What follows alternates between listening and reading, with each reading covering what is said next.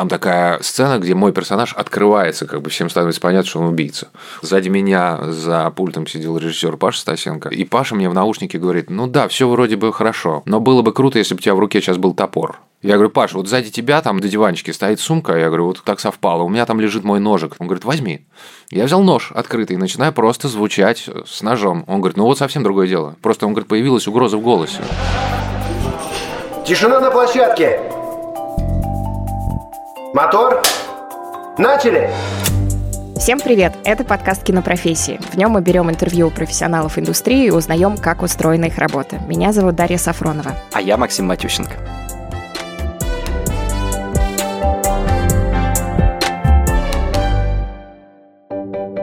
Сегодня у нас особенный выпуск. Помимо долгожданной темы, а поговорим мы сегодня про актеров и актрис в кино, обсуждаем мы эту профессию сразу с двумя гостями. И какими? Сегодня с нами Максим Матвеев, знакомый вам по десяткам ролей, в том числе по фильму «Стиляги», «Бесы», «Троцкий», «Анна Каренина», «Союз спасения», сериалу «Триггер» и многим-многим другим. А также с нами Варя Шмыкова, которая снималась в сериалах «Чики», «Мир, дружба, жвачка», в фильмах «Нелюбовь», «Петрова в гриппе», «Каша» и многих других проектах.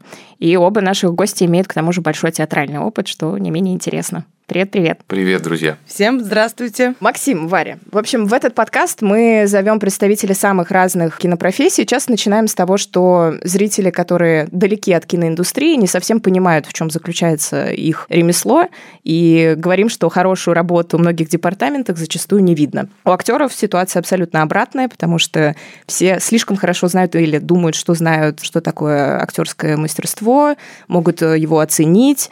Актеры единственные, кто находится непосредственно в кадре, и в целом профессия такая очень романтизированная. Но при этом, парадоксально, актеры, наверное, самая зависимая профессия в кино потому что слишком зависите от других цехов, в том смысле, что плохую актерскую игру можно списать там на какой-то неудачный сценарий, на неопытного режиссера, неумелого монтажера, оператора, ну, в общем, на кого угодно. Поэтому в этом разговоре как раз хочется снять налет романтичности, какого-то флера звездности, загадочности вашей профессии, скорее поговорить про нее как про профессию, как про ремесло. Поэтому расскажите для начала, в чем заключается работа актера или актрисы в кино. Актерское мастерство, на мой взгляд, это совокупность физических и психологических техник. Психологические техники отвечают за доведение себя до определенного состояния, которое было бы близко к состоянию героя, персонажа и той или иной сцены. Ну и физические техники, которые позволяют соответствовать тем или иным обстоятельствам, которые возникают на площадке в данном конкретном моменте действия. Для меня работа актера – это ну, одна из целей – это быть достоверным и соответствовать тем заявленным обстоятельствам, которые предлагает нам драматургия. Давайте тогда обсудим, может быть, разницу вашей работы в театре и кино. Такое есть, наверное, общее представление, что кардинальное различие в крупности, да, в первую очередь. Мне однажды Кирилл Семенович Серебренников сказал такую фразу, и я после нее поняла вообще, что к чему. Театр который есть у актера, если он есть, конечно, он служит, скажем так, тренажерным залом перед кино. Потому что если в театре чаще бывает больше времени на репетиции, на ошибки, на, скажем так, дубли, то в кино ты должен прийти уже так сжато, скомкано со своими всеми внутренними инструментами, со своей, там, не знаю, ответственностью, пунктуальностью, талантом. И за короткий срок ты должен все, что вот э, в театре делается на большом каком-то таком, да, забеге, ты в кино должен сделать это в таком сжатом отрезке. И мне кажется, что благодаря тому, что у меня был действительно очень большой театральный опыт, все ситуации, когда там не успеваешь что, когда вдруг меняется сцена, когда костюм ломается, когда звук открепляется, когда партнер, не знаю, пьяный, отсутствует, э, без выученных слов – тебе намного проще после театрального опыта взять себя в руки и сделать все на сто процентов. Ну, постараться сделать это. В кино тоже есть различия, на мой взгляд, ну, скажем так, в выразительности жеста, который ты можешь себе позволить. Если сцена разводится, да, и э, переговорив перед этим с режиссером, ты понимаешь, что она будет снята, допустим, на общем плане, и больше режиссеру не нужно, Ты понимаешь, что физически ты здесь можешь позволить себе определенные вещи, которые ты не можешь себе позволить на плане крупном.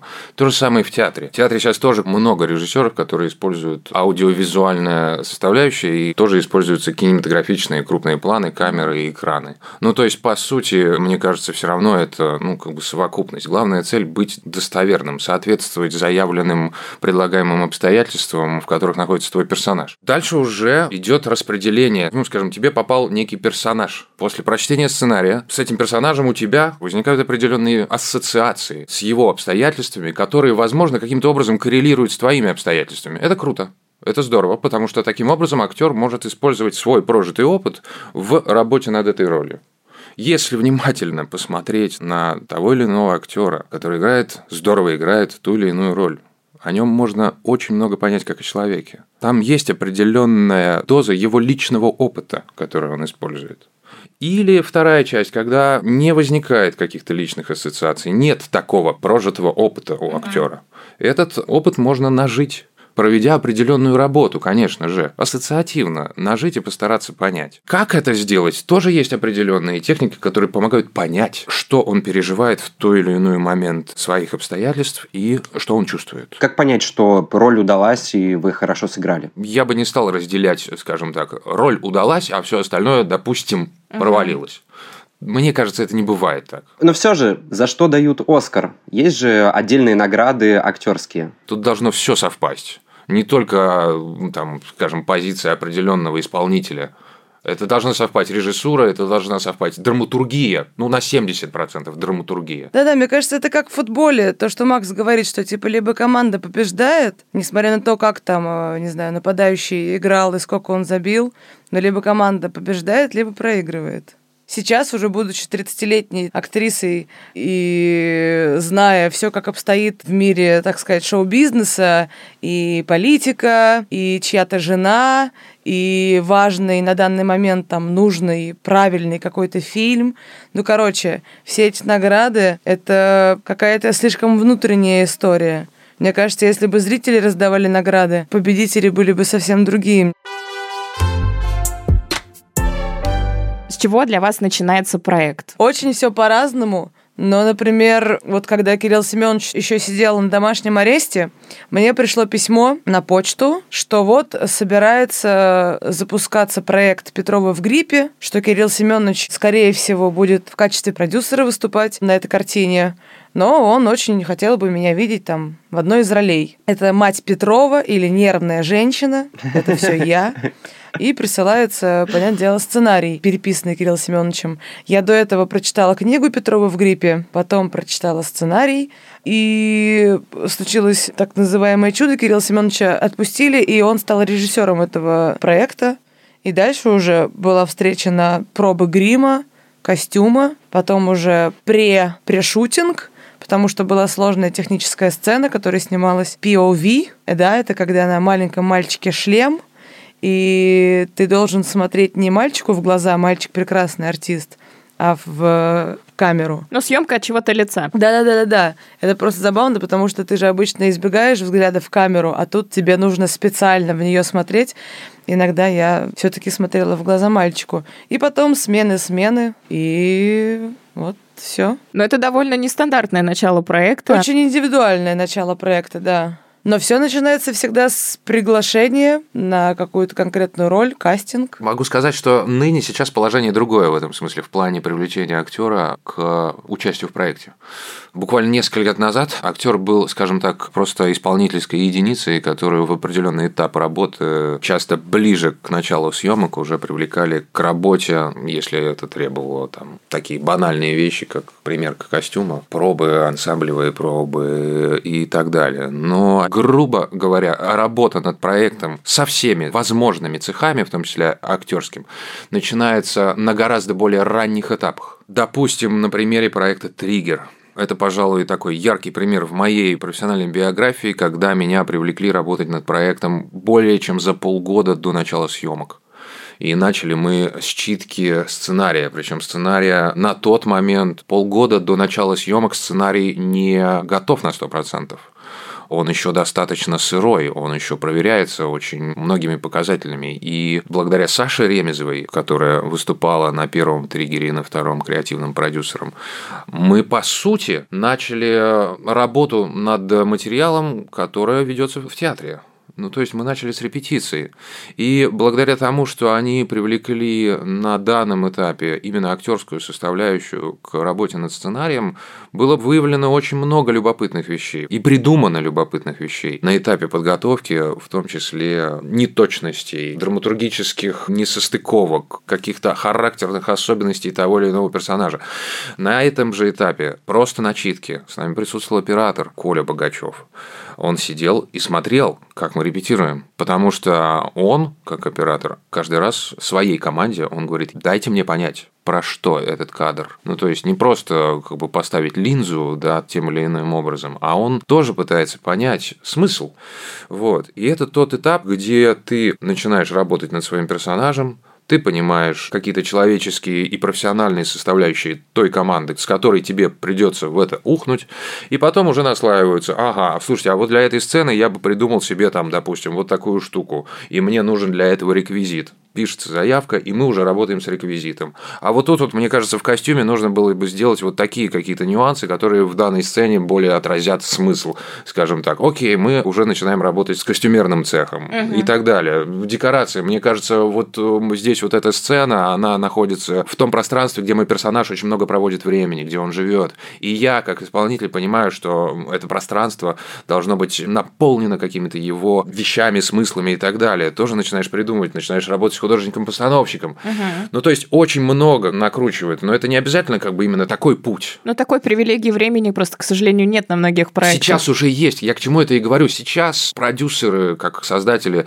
и двигатели той или иной истории, которые привлекают к этому большое количество творческих сил, они понимают, что это влечет за собой. Ну да, это как в киношколах сейчас говорят, что кино снимается в препродакшене. Да, и это опять же, возвращаясь к моему первому ответу, это командная работа. На этапе первого фильма «Стиляги», да, Валерий Петрович Тодоровский, он рассказывал, как он там приезжал на какую-то студию Universal, по-моему, в США, и он рассказывал, как работают над мейджерами на уровне сценария.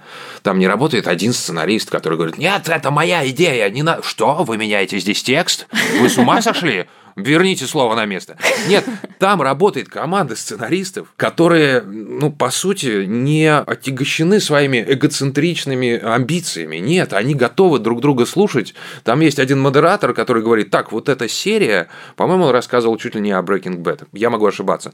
Вот эта серия, вот вы очень круто сформулировали эту идею. Запомните вот эту, вот эту, вот эту идею, а их 14 человек в шатре mm-hmm. сидит сценаристов. Вот это, вот это, вы пишите, давайте следующую серию серию обсудим. Это абсолютно подход Пиксара, когда любой человек имеет право слова по конечно. любым решениям. Конечно, конечно. Я бы хотел проговорить пробы, кастинги, в каком формате они проходят, как к ним подготовиться. Есть ли сейчас самопробы и нормальная ли эта ситуация попросить актера записать самопробы? Не всегда, наверное, уместно там, просить актера, у которого мало времени, много предложений, большая занятость на больших проектах, записывать какие-то вещи, ходить на тысячу проб, тысячу этапов. Слушай, но я, конечно, не Коль Кидман, я не такая занятая и востребованная, и я хожу на кастинги и записываю самопробы. Не вижу в этом вообще ничего постыдного. Действительно, бывают какие-то ситуации, когда график там расписан, но это моя профессия, и я отношусь к ней с пониманием. Единственное, конечно, насчет самопроб, то есть когда появилась эта штука в пандемию, это понятно, потому что ситуация безвыходная, все сидят дома, и как бы невозможно. Но, к сожалению, это полюбилось многим людям, наверное, ленивым, потому что все-таки пробы тоже работа со всех сторон. И с моей стороны, как с актрисы, я приношу свое видение, да, мысли и наработки.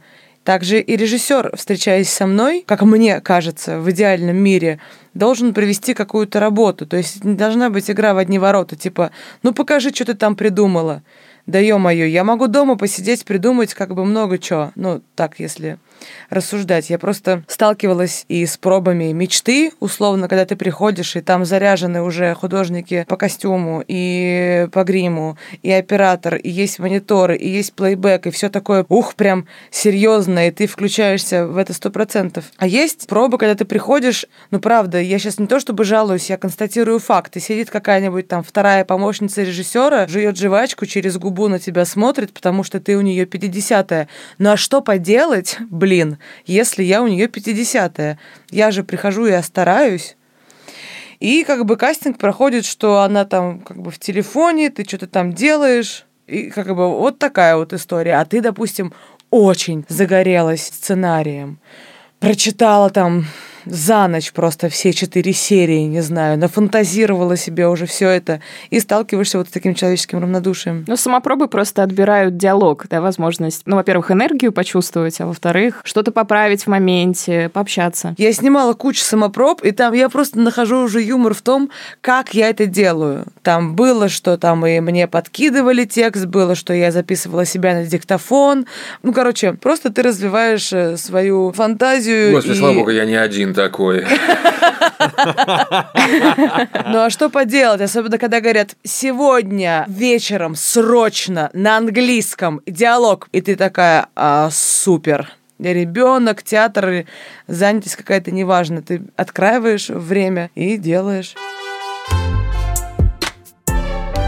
Расскажите, как вы работаете над ролью. Вот вы прочитали сценарий, вам интересна эта история, режиссер, и вот вам дали персонажа. Понятно, что он может быть, как Максим говорил вам, созвучен, понятен, может быть вообще абсолютно чужероден. Ну, во-первых, конечно же, когда проходишь весь этот прекрасный этап проб, о котором Варя сейчас говорила, наступает действительно этап работы и подготовки непосредственно над самой драматургией, над самим сценарием. И, конечно, как бы это банально не прозвучало, первый этап заключается просто в прочтении.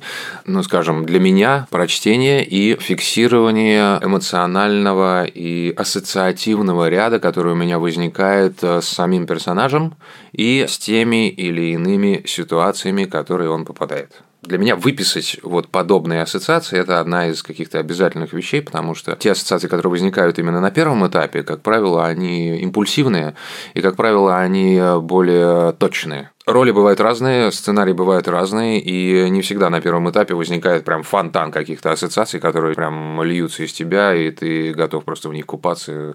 Не всегда, конечно, бывают не совсем, скажем так, понятен сценарий. Ты читаешь его еще раз, сколько нужно, второй, третий, и таким образом, ну, начитываешь, нарабатываешь какой-то вот этот именно тот самый нужный тебе ассоциативный ряд. Далее от этого ассоциативного ряда ты начинаешь отталкиваться уже в каких-то своих воспоминаниях, да, и формировать в своем воображении, ну, скажем так, биографию персонажа, которая помогает понять причинно-следственную связь поступков и тех обстоятельств, в которые твой персонаж попадает.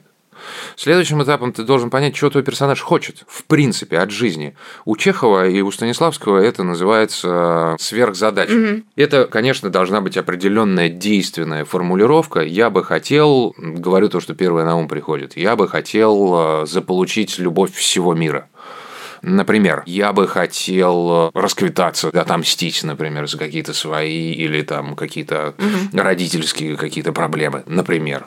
Да, я бы хотел добиться суперуспеха. Да, я бы хотел вернуть себе силу свою. И дальше вот на этот шампур сверхзадачи нанизываются конкретные сцены. Каждая сцена – это маленький шажочек к своей цели. Тот или иной персонаж, который в этой сцене участвует, он помогает мне или мешает мне, этой цели добиться. Это уже, так скажем, мы фокусируемся на гораздо более мелком отрезке драматургии на сцене. Дальше сама сцена раскладывается тоже на определенные препятствия. Препятствия бывают внутренними, конфликты с самим собой. Я хочу быть супер успешным, например, а мне мешают какие-то внутренние комплексы, мне мешает, там, я не знаю, установки, полученные в детстве, мне мешает мое мнение о себе, что на меня как-то смотрят неприязненно, ну, грубо говоря, да. И внешние установки, то есть те обстоятельства, в которые я попадаю. Человек, с которым я сейчас веду диалог, мою самооценку нивелирует, хотя мне бы хотелось бы наоборот наоборот. И я с этим борюсь. И так мы прорабатываем каждую сцену. Дальше мы еще раз читаем сценарий. И уже на следующем этапе выявляем, ага, здесь, как мне кажется, у него может быть такая характерная черта. Надо прочитать весь сценарий, чтобы понять, работает эта черта или нет. Или, может быть, я смогу эту характерную черту использовать в каких-то других сценах. Что эта черта дает? Допустим, этот персонаж делает таким образом только в каких-то очень экстренных эмоциональных обстоятельствах. Вот у него есть такие сцены. Я тогда буду эту черту использовать. Ага, и вот таким образом получается характерность. Угу. Какие-то привычки, Характерность, реакции. привычки, создается персонаж. Да, Мгм. он там, когда попадает в неловкую для себя ситуацию, ну, грубо говоря, там начинает чесаться, Мгм. дергаться глаз. Ну, это сложно реализовать на экране, но как-то я пытался это сделать даже. Это как внутренняя жизнь. Потом следующий этап – внешняя жизнь. Что касается реквизита, его внешнего вида, ага, какой он. Мне в этом смысле очень помогают, так скажем, там у Михаила Чехова есть такое упражнение, как психологический жест.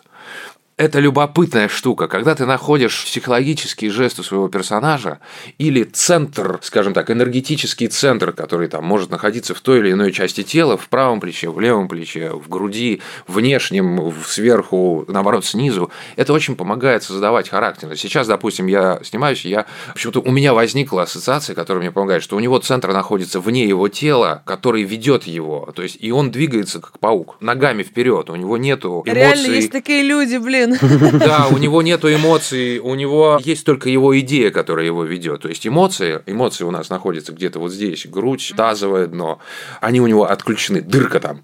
Такая ассоциация мне помогает. Ну и так далее, так далее, так далее. И потом уже происходит работа с партнерами, где ты пытаешься проверить те или иные свои придумки и наработки и реализовать их. Или получить какие-то новые импульсы от партнеров, там, от режиссера, которые в тебе новые ассоциации родят. Я бы попросил еще добавить больше про технические и какие-то физиологические подготовки. То есть какие-то research и, изучать хронику, обучение какое-то, подготовка художественная, там, примерки, костюм, грим, э, тесты, спортивные изменения и подготовка там, специальная какая-то, внешний вид. Про research часто был вопрос там, когда вот мы Чики выпустили, типа, ой, там вы разговаривали с проститутками или вы там ходили на трассу.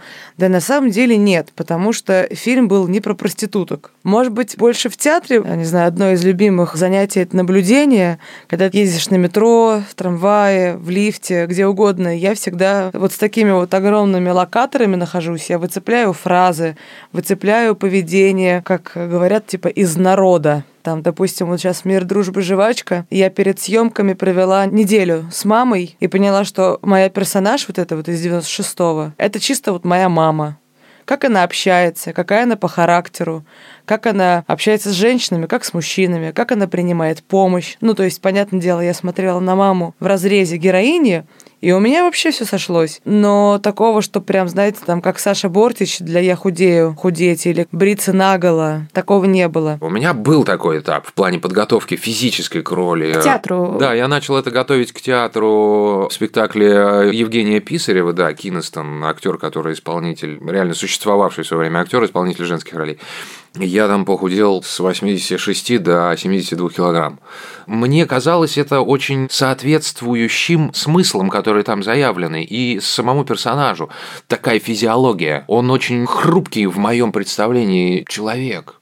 Потом сразу же за этим проектом возник э, триггер, где мой персонаж в первом же кадре выходит из тюрьмы, просидев там 4 года. И я подумал, о, круто, он же не мог же там полнеть в этой тюрьме. И тут как бы в этом смысле получилось совпадение. За, скажем, за Артемом Стрелецким закрепилась, если можно так выразиться, определенная физиологическая составляющая, да, вот такое тело. И я понимаю, что и для него, в том числе, это тело, это не просто как бы стремление хорошо выглядеть на экране, а в этом есть очень крутой смысл. Как бы для меня он человек, который выжжен изнутри своими конфликтами, высушен. Короткий вопрос еще дозадам по подготовку, потому что я подразумеваю, ну, и знаю, что у вас бывает много проектов в параллели. Как вы удерживаете в голове несколько персонажей? За мою жизнь никогда ни одной параллели у меня не было. Ну, вы У счастливый меня человек. Проект идет за проектом. Нет, это не топ счастливый человек, это моя позиция. У меня Мгм. башка взорвется, если я возьму два проекта на параллель. Я слышала истории про ролевые тетрадки, про Ролевые плейлисты, тетрадки, безусловно, про это есть. такие Это то, вещи. что тебя, так скажем, в те или иные моменты приближает, заземляет к роли. Безусловно, это хороший инструмент очень. Но вот если брать параллель, не-не-не. Варя, а ты работаешь на нескольких ролях в параллели? Нет. Ну, в смысле, потому что не было такого, ну, просто в принципе в опыте. Возможно, было в театре что-то. Но это не просто, да, да, это правда не просто. Это такой пример отсюда. Я помню, когда я репетировал того же Киностона, да, и нарабатывал женскую пластику, снимал себя на видео, смотрел, чтобы это было так достоверно и соответствовало это, я пришел сыграть спектакль «Дьявол». Ты находишься в плотном репетиционном процессе, и как бы, да, нарабатываешь всю эту пластику, вдруг там в какой-то сцене у тебя вылезает, ну, вот такие ручки, как бы, и все партнеры, и зрители в том числе на тебя так, «А, что это было сейчас? И ты такой, елки, палки, вот это да. Ну, как бы это сложно. Это уже, понимаете, это тебе не принадлежит, это твое тело как бы выстрелило так. Про актеров говорят, что большая часть работы – это ожидание на площадке. Расскажите на примере какого-то проекта, может быть, как проходит ваш съемочный день? Да, все на самом деле достаточно просто. Ты просыпаешься. Я очень ответственная артистка, никогда не просыпала и никого не заставляла себя ждать. Я завтракала дома, потому что я не могу играть на плотный живот. Приезжаешь, куришь сигаретку, когда еще курила. Садишься на грим, потом идешь в костюм, потом показываешься режиссеру. Они снимают какой-то кадр пока что без тебя. Потом ты идешь в вагончик и действительно ждешь часов пять. Оказывается, что сцена, которая должна была быть с тобой до обеда, переносится на после обеда. Действительно, ожидание, оно томительное, но мне всегда есть чем заняться. И нет такого, что прям я так устала ждать вагончик эти пять часов, блин, Сколько можно? Ну, типа, такого не бывает. И, наверное, заранее вы с партнером или с режиссером, или в какой-то перерыв, либо за день до обговаривали эту сцену. Приходите на площадку, ты смотришь на обстановку, где стоит камера, где партнер, репетируете, потом репетируете с камерой, потом снимаете, потом цветы, потом Оскар, ну, как-то так. Слушай, для меня, кстати, вот всегда было удивлением, я работал с артистами, которые один раз проделав дубль, технически имею в виду, вот встать на точку, так руки повернуть, это повторяют, ну вот просто Ctrl-C, Ctrl-V. Как вы это делаете? Очень часто операторы любят ругаться на типа артистов, которые тупые ничего не могут запомнить. Я не встречала пока что таких тупых артистов. Это скорее какой-то стереотип, потому что, ну, правда, мы люди технические, помимо нашего богатого внутреннего мира и всяких наших там... Талантов? Да-да-да-да-да. Но действительно, в театре ты бы умер, если бы ты не был технически оснащенным человеком потому что шаг влево, шаг вправо, софит, не знаю, конец сцены, партнер, свеча, что угодно. И это просто как какая-то, может быть, ну, не то чтобы математика, но, может быть, физическая, телесная как бы память. Мне она прекрасно дается, куда встать, куда посмотреть, сколько шагов сделать. Ну, это да, это на самом деле то, о чем мы говорили в первом вопросе, это техника, ну, так называемая. В плане съемочного дня я как бы основательный человек в плане того, что я люблю понимать, что мне предстоит. Поэтому я всегда прошу заранее присылать мне вызывной лист, в котором обозначено количество сцен и порядок сцен, в котором они будут работать на следующий день. И тогда ты понимаешь, как тебе распределить свою психофизическую нагрузку, потому что, ага, вот эта сцена простая, вот эта сцена более сложная, мне нужно в нее вложиться. Между этими сценами такой перерыв, и мне нужно, так скажем, вот здесь более серьезно подойти к экономии своих внутренних каких-то там ресурсов, да, чтобы следующую сцену сыграть именно в том ключе, который я себе нафантазировал и так далее, и так далее. Потом для меня важно, приехав на площадку, увидеть съемочную группу, пройти как бы через них. Там идет подготовка, там идет угу. режиссерская работа, там идет работа осветителей. Мне как-то важно психологически со всеми поздороваться, почувствовать настроение, которое угу. там, чтобы, так скажем, стать э, частью вот этого сообщества. Ну и потом э, съемочные дни тоже бывают разные. У тебя бывает, что на примере триггера, что у тебя каждый день нет абсолютно практически, кроме обеденного времени отдыха, да, или есть действительно производственные какие-то нюансы, которые возникают именно на площадке, когда ты должен подождать, так или иначе. И да, там кто-то из великих как-то в свое время сказал, что кино – это искусство ожидания. Ожидание в плане того, что, ну, грубо говоря, в театре ты готовишься к выходу на сцену, и ты играешь безостановочно процесс. А здесь тебя могут тормознуть перед самым эмоциональным моментом, потому что ты должен там, да, выстроить кадр как-то по-другому, да, и вот на этот твой эмоциональный момент ты должен немножечко как бы взять паузу и как бы э, задержать, чтобы потом это эмоциональное состояние в этой части сцены не выглядело каким-то лишним куском отрезком по сравнению с началом, чтобы это выглядело слитно, да, и зрительно выглядело продолжением, так скажем, состояния персонажа. Для этого, конечно, есть определенные техники и так далее. Ты можешь уйти, сесть, накрыться одеялом, послушать какую-то музыку, которая не даст тебе эту концентрацию потерять. Это не просто иногда бывает, потому что, ну, как бы сцены эмоциональные бывают очень сложные. Это бывает непросто, но для этого я с оператором, с режиссером пытаюсь выяснить, сколько тратится сейчас времени на перестановку, сколько у меня есть времени до того момента, как вы переставитесь, и уже мне нужно быть уже на 100% включенным. Что касается э, работы в самом кадре, там, допустим, я для себя понимаю, что если по классике съемка сцены начинается с общих планов, плавно переходя на более серьезные крупности, да, то есть я понимаю, что, допустим, в начале сцены на общем плане я могу себе больше позволить импровизации и вариативности решения своего персонажа или той или иной сцены. Ага. Чтобы потом понять, какой из дублей, скажем так, пойдет в работу, и на основе этого дубля уже выстроить там свой крупный план. И иметь возможность там поварьировать, если я внутренне в какой-то момент решу, что, черт, это решение было не совсем верное с моей стороны. А как вы работаете с режиссером? То есть смотрите ли дубли, как вы обсуждаете какие-то Я не смотрю правки? дубли никогда. Угу. Внутренний цензор меня отвечает за это. Я потом еще увидел там на Теди выступление Адама Драйвера, по-моему, да, он театральный артист, и он тоже говорит, что он не смотрит плейбэк, потому что он руководствуется своим внутренним ощущением. А во-вторых, что самое главное, нужно понять, пространство вариаций, решения той или иной сцены или того или иного проявления персонажа безгранично. Не нужно себя столбить и говорить, что нет, я хочу сыграть это только так, чтобы у меня голова здесь была повернута именно так, или там, я не знаю, гримаса или так далее, чтобы она была вот именно такая. Не надо этого делать, потому что это, мне кажется, такое гораздо более серьезное ограничение, что ли, накладывается. Да. Окей, тебе кажется, что ты сыграл эту сцену плохо, а режиссер подходит и говорит круто.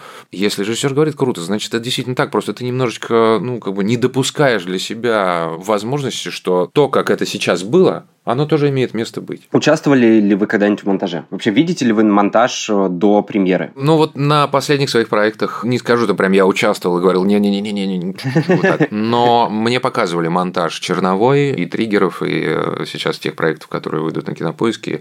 И опять же, это благодаря Александре Ремезовой даже была возможность, так скажем, высказать какие-то свои нюансы, замечания или какую-то корректуру. Но это не всегда происходит. Просто в силу того, что монтаж это очень сложная, напряженная работа.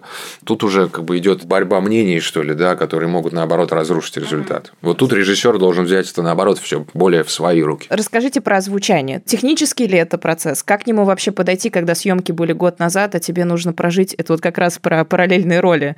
Тебе нужно вернуться в состояние своего персонажа, другого персонажа, вообще с другой психофизикой, миром и всем остальным. Слушайте, на самом деле озвучка — это, да, перезвучание, озвучание — это огромная часть твоей роли в итоге. Я однажды переозвучивала другую артистку, мы с ней достаточно схожи по психофизике, то есть было достаточно органично. А насчет озвучания себя, но это тоже ты проигрываешь роль, так же, как и в кадре. Но вот, например, из последнего я вам расскажу историю. Мы снимали «Жену Чайковского» с Кириллом Семеновичем. Там был длинный-длинный кадр на 15 минут. А Одним дублем, там поместье, у сестры Чайковского, то есть, да, это абсолютно не наше время, и так как там проект уже снимался, там, по-моему, месяц уже второй, а у меня вот один съемочный день. Я приехала там на машине, отвезла, значит, сына в сад, параллельно что-то там выясняю в телефоне, и вот захожу в эту атмосферу другую, в другой век захожу. И я, к сожалению, немножко выделяюсь своей речью, потому что она быстрее, она какая-то ломанная, она не такая, как тогда. В общем, суть в том, когда я пришла на озвучку и увидела этот кадр, но мне было, конечно, очень плохо. Я вообще еще после того, как сказали «стоп, снято», я два часа плакала, и никто меня не мог успокоить, хотя все сказали, что все в порядке, а я внутренне понимала, что нифига не в порядке. И придя вот на переозвучание, я поняла, что же меня так сильно смущало, что же было не так действительно моя речь очень сильно выделялась от пространства, от того, как говорит Алена Михайлова, которая уже с головой стала этой Антониной. И в итоге На озвучке мы с Кириллом провели, ну, это правда была большая работа. Мне кажется, мы звучали часа три, и в итоге в фильме, ну, я же видела, получается, черновой вариант, да? Ужасный. Просто профнепригодный и видела уже то, как вот я переозвучила. Это две разных просто вот актрисы. Это два разных поведения, хотя изменился только голос. Поэтому очень важная эта составляющая. Ну, видимо, аналогично и других актеров можно вытащить. Да, да, да, так и есть. Это сто процентов. Собственно, почему меня попросили переозвучить, потому что вот там, условно, девушка там такая сильная, такая напористая, такая, значит, провокационная, а голос у нее просто не соответствует поведению. И позвали меня, и очень все легло, и никто даже не заметил никаких шероховатостей. А звучание вообще это не просто. Сейчас у меня был вот э, второй сезон триггера, скажем так, а переозвучен на 99,9 процентов. Какие-то проблемы при записи были? Нет, не было проблем при записи, были проблемы при съемке. У меня стояли внутренние брекеты. Это нюанс. Да, и за месяц до съемок я, скрестя пальцы, говорил, ну, наверное, мой рот привыкнет к этому. Не привык. В итоге, как бы само озвучание, а это 16 серий, заняло 35 смен. Но, опять же, если ты приходишь озвучивать самого себя, да, сыграв там того или иного персонажа, да, ты стоишь перед пюпитром, да, у тебя лежит там текст, потому что, конечно, уже прошло время, и ты каких-то нюансов текста можешь не помнить, но, не знаю, у меня тело как бы срабатывает, оно помнит там, да, сначала может быть сложно войти, но когда ты начинаешь играть какую-то ту или иную сцену, тело все равно срабатывает так или иначе. У меня были очень любопытный опыт э, озвучания или переозвучания самого себя, можно назвать это своего рода там экспериментом, что ли, да, с экспериментом в плане у меня была роль, которая включала в себя очень много эмоциональных кусков, но которые потребовали переозвучания, потому что, ну, скажем, проект практически, можно сказать, исторический, ну, 40 лет назад, это уже, можно сказать, исторический, а, да, когда снимают одним планом длинным через стадикам всю сцену прекрасно и как бы сыграно на тот момент очень точно, но это, допустим, по бокам это современная улица и современные звуки и машины. И, конечно же, тут это контролировать эту историю нельзя, это потребует переозвучания, потому что, ну, это не тот звуковой фон. Снимали там в какой-то момент в павильонах, который, казалось бы, вроде тихий, чистовой звук писался хорошо, но оказалось, что эти павильоны стоят около третьего транспортного кольца. Самое пробочное время. И ты такой, о, черт. Ну, как бы все равно звуки эти доносятся. Звукорежиссер это все фиксирует. Вот. И там мы поэкспериментировали со звукорежиссером. И сразу скажу, это был проект Мосгаз. Сцена там, допустим, со Светой Ходченковой, когда тоже любопытное обстоятельство, где ее персонаж теряет голос. И, по сути, мой персонаж с ней разговаривает монологом. Вот. Эту сцену надо было переозвучить. И когда я увидел, что она стоит перезвучание, конечно, я так немного м, жалко было. Сзади меня за пультом сидел режиссер Паша Стасенко. Я говорю, Паша, я говорю, мне очень жалко сейчас. Мы просто, ну, как бы вот этим озвучанием, стоя перед пюпитром, перед микрофоном, я говорю, мы просто потеряем какую-то суть, мне кажется. Он говорит, ну да, ну давай попробуем, давай. А там такая сцена, где мой персонаж открывается, как бы всем становится понятно, что он убийца. Ходит с топором, и Паша мне в наушнике говорит, ну да, все вроде бы хорошо. Но было бы круто, если бы у тебя в руке сейчас был топор. Я говорю, Паша, вот сзади тебя там до диванчики стоит сумка. Я говорю, вот так совпало. У меня там лежит мой ножик, мультитул. У меня там лежит топор. Топора, топора не было, я не практикую это. Но нож мультитул лежит. Он говорит, возьми. Я взял нож открытый и начинаю просто звучать с ножом. Он говорит, ну вот совсем другое дело. Просто, он говорит, появилась угроза в голосе. Mm. Потом там была сцена, опять же, такой эмоциональный проход. Я говорю, ну как же это озвучать? Он мне снял микрофон со стойки, дал наушники беспроводные с антенной и заставил меня ходить по этой большой звуковой аудитории, наматывая шаги, и довел меня до такой степени, что я уже не смотрел на экран. Я четко помнил, когда и в какой момент я говорю, и таким образом мы, скажем так, ту физику, физиологическую составляющую, которая должна присутствовать в голосе, мы ее возродили, если можно так выразиться. Были звукорежиссеры, которые там на переозвучании выходили приходили ко мне, допустим, мой персонаж, не мой персонаж, а персонаж, которого я переозвучивал, должен был там драться. Он приходил, мы с ним боролись. Он изо всех сил сдерживался, и только бы не закряхтеть и не задышать, вот, да. Но мы с ним боролись, и он как бы он заставлял меня ходить ровно с той ноги, с которой ходил персонаж, дышать ровно то количество раз, которое вздохнул этот персонаж на какую фразу, чтобы было именно то поднятие груди. И там он ходил с автоматом, он мне давал бы огромную гантелю с собой, чтобы я с гантелей ходил. Там, ну, до такой степени. Ну, то есть тоже разные приемы как бы есть. Но это, опять же, это непростая часть работы. И ты не можешь предсказать, потребует это переозвучание, та роль, над которой ты сейчас работаешь или нет, или звук будет чистовой. Хорошо, если он будет чистовой. Надо быть готовым к тому, что через полгода надо будет вернуться к этому. Да, Всякое да, да, да, бывает. всякое бывает, да, да, да, Да. Хоп, там на каком-то проекте потерялся файл со звуком. Да, да, просто дорожка пропала. Да, просто дорожка куда-то выпала, не знаю. Вот приходится перезвучать. Участвуете ли вы в промо-проекта, когда уже типа близится релиз, либо проект вышел, посты в Инстаграме? Вообще сейчас Инстаграмы есть, мне кажется, у всех актеров сотни тысяч, а иногда и миллионами подписчиков. Инстаграм принадлежит компании Мета, признанной экстремистской организацией, запрещенной в Российской Федерации. И, наверное, часто просят запостить информацию про фильмы. Договариваются ли об этом заранее продюсеры и как это происходит? Чаще всего это же тоже прописывается в договоре, но даже несмотря на договор, у меня не было ни разу такой истории, что, блин, не хочу писать про фильм, или там не, не хочу сниматься в промо. То есть мне везло с проектами, и никогда не было у меня какого-то, знаешь, неприятия там, или там я была недовольна.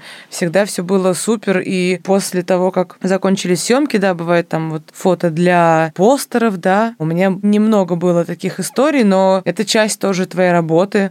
Интервью, походы на фестивале. Вот сейчас на ММКФ был представлен фильм очень интересный. Он пока что не вышел в прокат. Это татарстанское кино. Называется «Микулай». Там в главной роли Ваня Добронравов и э, Сухоруков Виктор. Я была тоже опять... Один съемочный день у меня был. Я, конечно же, читала сценарий. Это такая мифическая, этническая история. И я себе ее как-то по одному представляла. А когда пришла, я просто умерла, как это круто.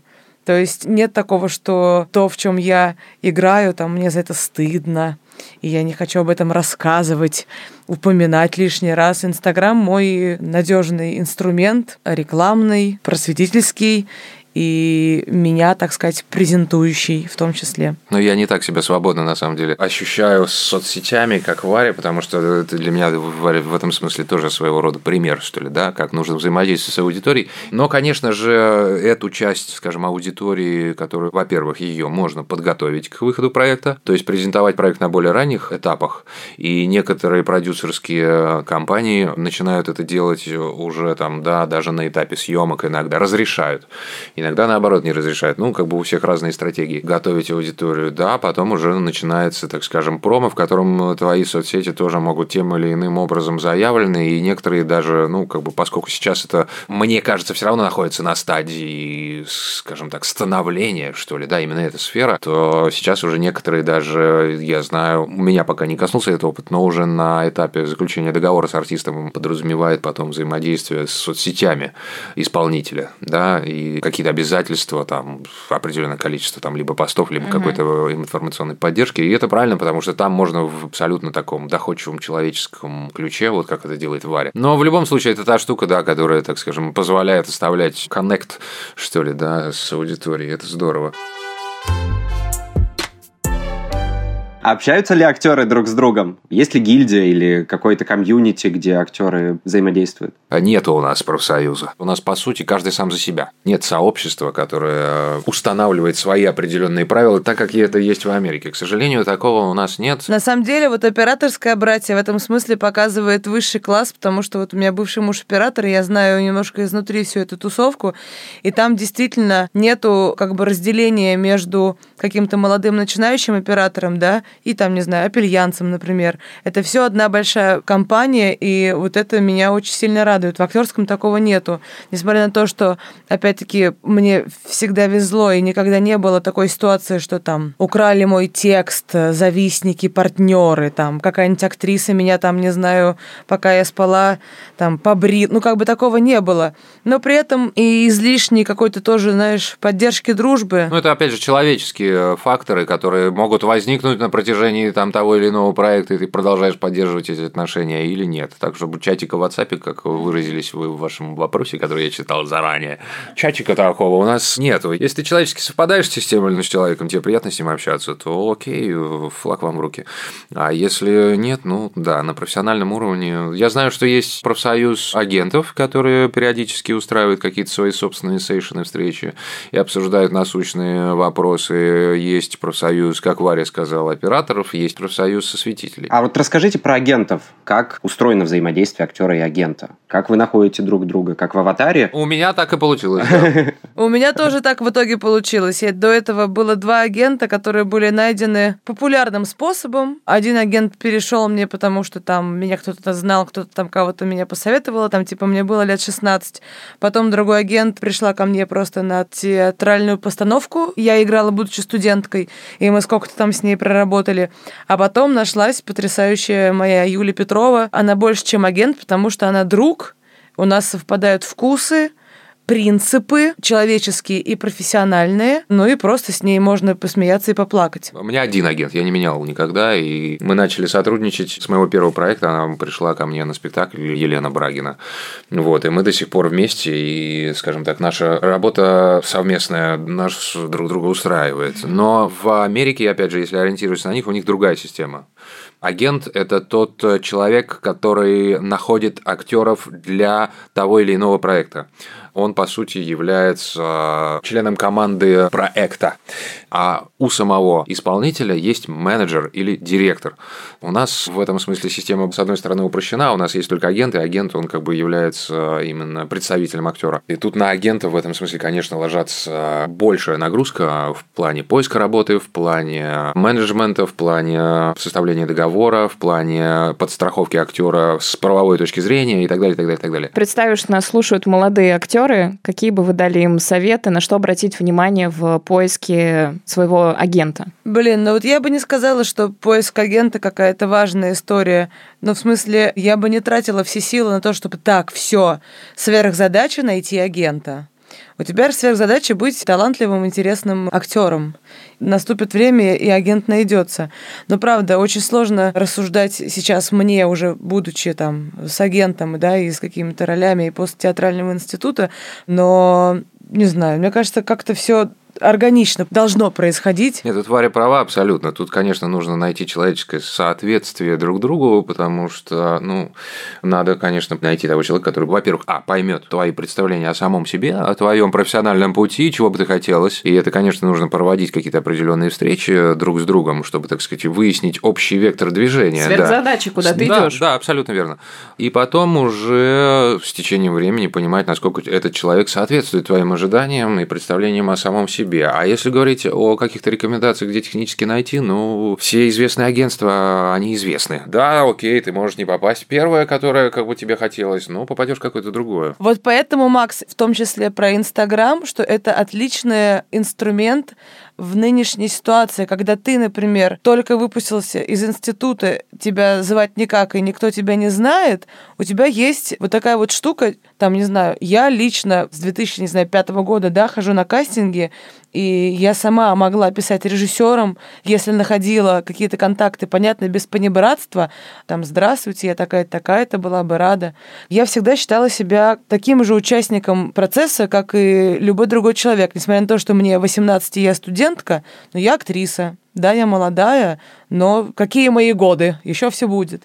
И в том числе с Инстаграмом я, например, переписывалась с Любецки и даже отправляла ему серию Чики, которая была переведена на английский язык. Он ее посмотрел, сказал мне лайк, great. Те, кто умеет этим пользоваться, да, молодые люди сейчас очень такие в этом плане настырные и пробующие себя в разном ключе, да, это очень хорошее подспорье, Варя права, потому что, конечно, первое, там, допустим, кому я иду на пробы? К режиссеру, ты ищешь его в соцсети. Посмотреть на его профиль, посмотреть на его вкус. Очень много режиссеров, я знаю, перед тем, как позвать артиста на пробы, смотрят его соцсети, потому что по соцсетям многое можно сказать, даже по фотографиям, какой вкус у человека, Это правда. близок этот вкус к тебе. Многое можно сказать, да, конечно, это хорошая штука.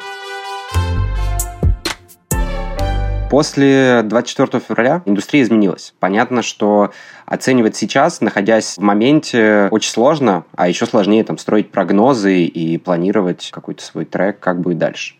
Но видите ли вы сейчас уже, можете ли зафиксировать какие-то изменения и спланировать или хотя бы чуть-чуть предсказать, хоть это и сложно, как будет развиваться индустрия дальше? Скажем так, мы попали в те обстоятельства определенно несколько новые, которые мы большей частью пока не понимаем, как с ними себя вести, в том числе и на профессиональном поприще. Да, есть определенные рамки, но рамки были и раньше. И они, да, сейчас есть, и в какой-то степени достаточно серьезные появляются все больше и больше. Но способов пространства вариаций для выражения оно большое – Наверное, нужно его просто сейчас искать, искать какой-то новый способ. Есть проекты, которые в силу своих смыслов, заявленных именно в этом проекте, они продолжают свое существование продолжают идти к своему зрителю. Ты, конечно, держишь немножечко за них вот так вот пальцы крестиком и думаешь, ну вот только вот, ну это же как бы то, о чем нужно говорить. Есть те проекты, которые, к сожалению, до зрителей не выживают. На моей биографии тоже есть такие, которые хотелось бы, чтобы зритель их увидел, но... Не в этот век. Хочется верить, ну, не знаю. Нет, я в этом смысле более оптимистичный. Хочется верить, что настанет время, когда зритель их увидит. Мы вот в общении с э, разными представителями киноиндустрии нашли луч света в том, что нас ждет эпоха с точки зрения искусства, большой рефлексии и очень интересных смыслов, и очень ярких эмоциональных Да, я тоже своим, я всем своим знакомым, режиссерам, продюсерам, с которыми имею какие-то человеческие, дружеские отношения, я все говорю, ну вот, да, скоро мы про это все и будем снимать. Как стать актером или актрисой? Варя, у тебя, мне кажется, яркий путь в этом смысле. Расскажи, обязательно ли иметь профильное образование, играть в театре? Обязательно ли так усердно добиваться этого пути, как добивалась его ты? Ну, для меня это было обязательно. Я не могу говорить для всех, потому что кого-то театральный институт забивает и закрывает, часто истории, когда, не знаю, выпуск там 28 человек, только одного человека взяли в театр, 10 спились, 5 поменяли профиль, э, другие 5, не знаю, стали... Ведущими? Ну да, не знаю, ведущими, баламутерами, тамадами.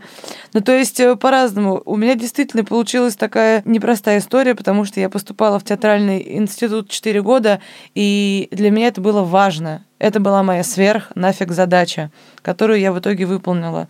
И поступив в ту мастерскую, в которой я в итоге проучилась к Виктору Анатольевичу Рыжакову, я тоже поняла, что это было для меня. Мне нужно было ждать 4 года, чтобы поступить именно к этому мастеру, чтобы учиться именно с этими людьми, которые младше меня, с которыми практически мы не совпадаем по вкусовым, э, стилистическим историям, возможно, человеческим. То есть это был абсолютно мой путь.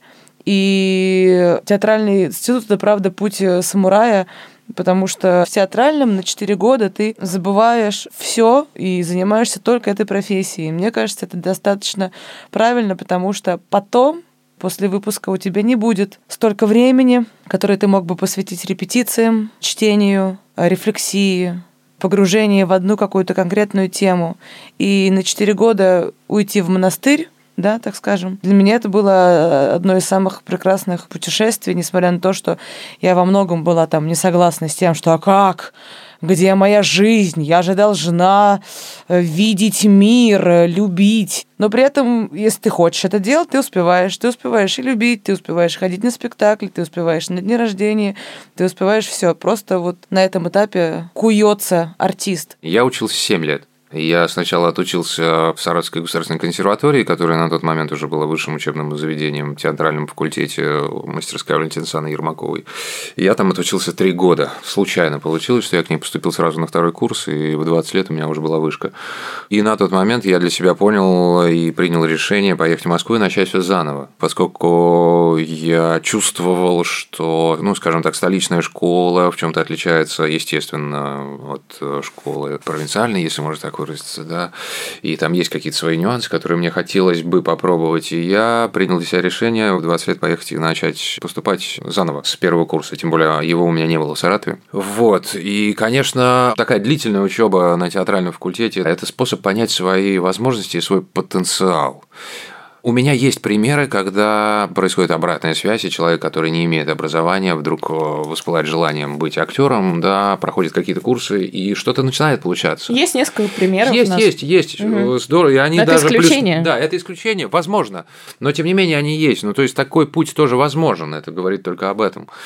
Но мне кажется, что редкие представители вот именно этого пути понимают все свои возможности Но вот у меня из курса, там, курс у меня был достаточно большой, и вместе с ребятами, которые должны были там по контракту поехать после окончания работать в Русский драматический театр в Таллине, да, вот из всего курса, которых было 32, по-моему, по окончанию человека. Я думаю, что вы сейчас знаете человек пятерых.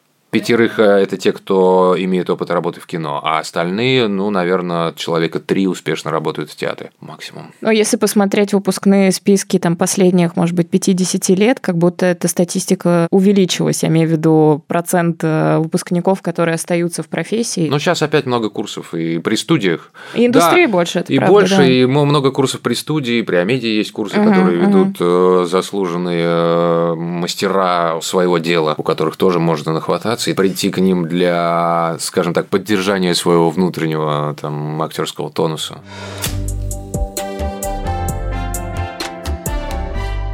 Итак, Блиц. Максим, Чехов или Станиславский? Михаил Чехов, он более доходчив. Варя, кто твой профессиональный кумир среди актеров? У меня нет кумиров, простите.